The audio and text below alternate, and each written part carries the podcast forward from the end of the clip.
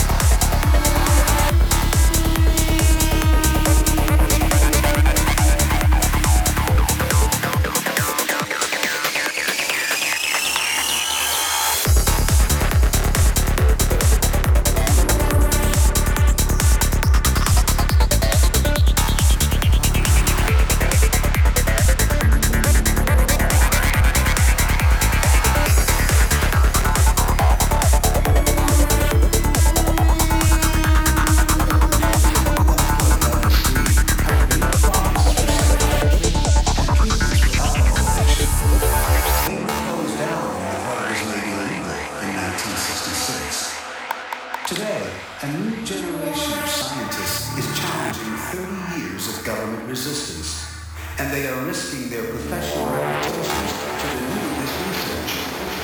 They believe that psychedelics could transform our understanding of the relationship between mind and brain, a relationship which is currently unexplained.